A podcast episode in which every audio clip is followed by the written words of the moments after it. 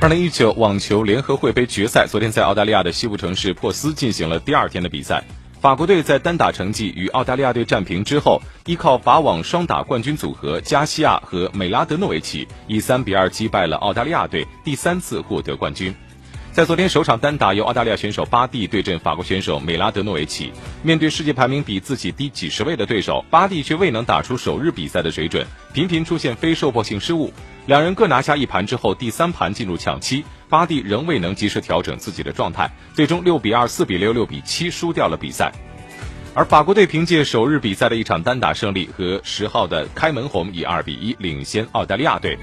第二场单打背水一战的澳大利亚队继续由汤姆贾诺维奇出阵，法国队则没有让状态低迷的加西亚出场，代之以三十三岁的老将保林帕门蒂尔。汤姆贾诺维奇不负众望，以六比四、七比五为本队扳回一分。